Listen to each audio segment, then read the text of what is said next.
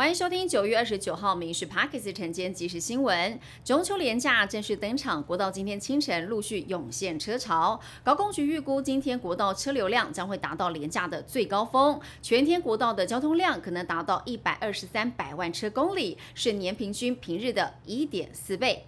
今年中秋正好是满月，台北市天文馆表示，也是十年来中秋月最圆的一次。赏月最佳时机是月亮刚升起的时刻，也就是接近晚间的六点到七点钟。民众如果错过没有看到，就要等二零三七年才能够再次在中秋节晚上看见满月了。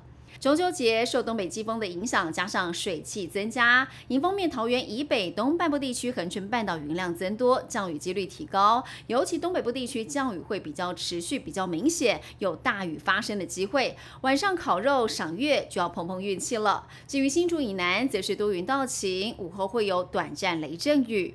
维利彩周四开奖，头奖奖金九点一亿元，一注独得，奖落高雄市，在弥陀区的能发彩券行开出。业者说，前一天店里头来了一只很大的蜥蜴，让他直觉是福星带财来，没想到真的开出了头奖。至于二奖，两注中奖，每注奖金是六百二十七万。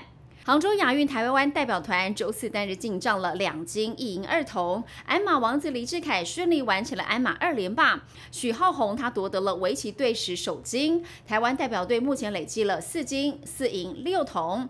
至于台湾网球代表队，詹家姐妹詹永然、詹浩晴、李亚轩跟梁恩硕分头闯进了女双冠军战，台湾队确定女双金包银。而庄吉生跟许玉修齐身男双冠军战，距离冠。冠军只差一胜了。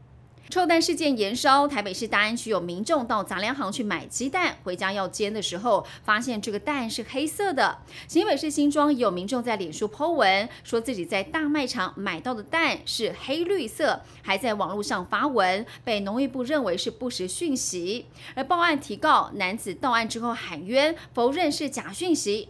对此，行政院发声明表示，消费者如果买到坏蛋，可以拨打一九一九食安专线，或者是向地方政府卫生局来加以检举。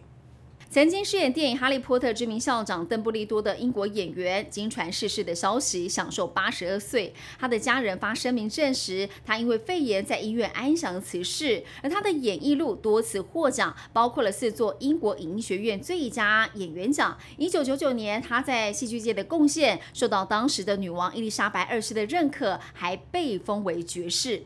布林肯今天在《大西洋月刊》的主办论坛上表示，中国正设法超越美国，成为世界上的主导力量。同时，他也针对台湾局势提出了警告：如果中国的行动引发台湾危机，全球的经济也会陷入危机。